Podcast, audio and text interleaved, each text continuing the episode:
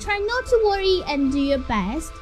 Worrying about not being able to perform well at work, one should work on improving his own capabilities and treating every task with great earnest.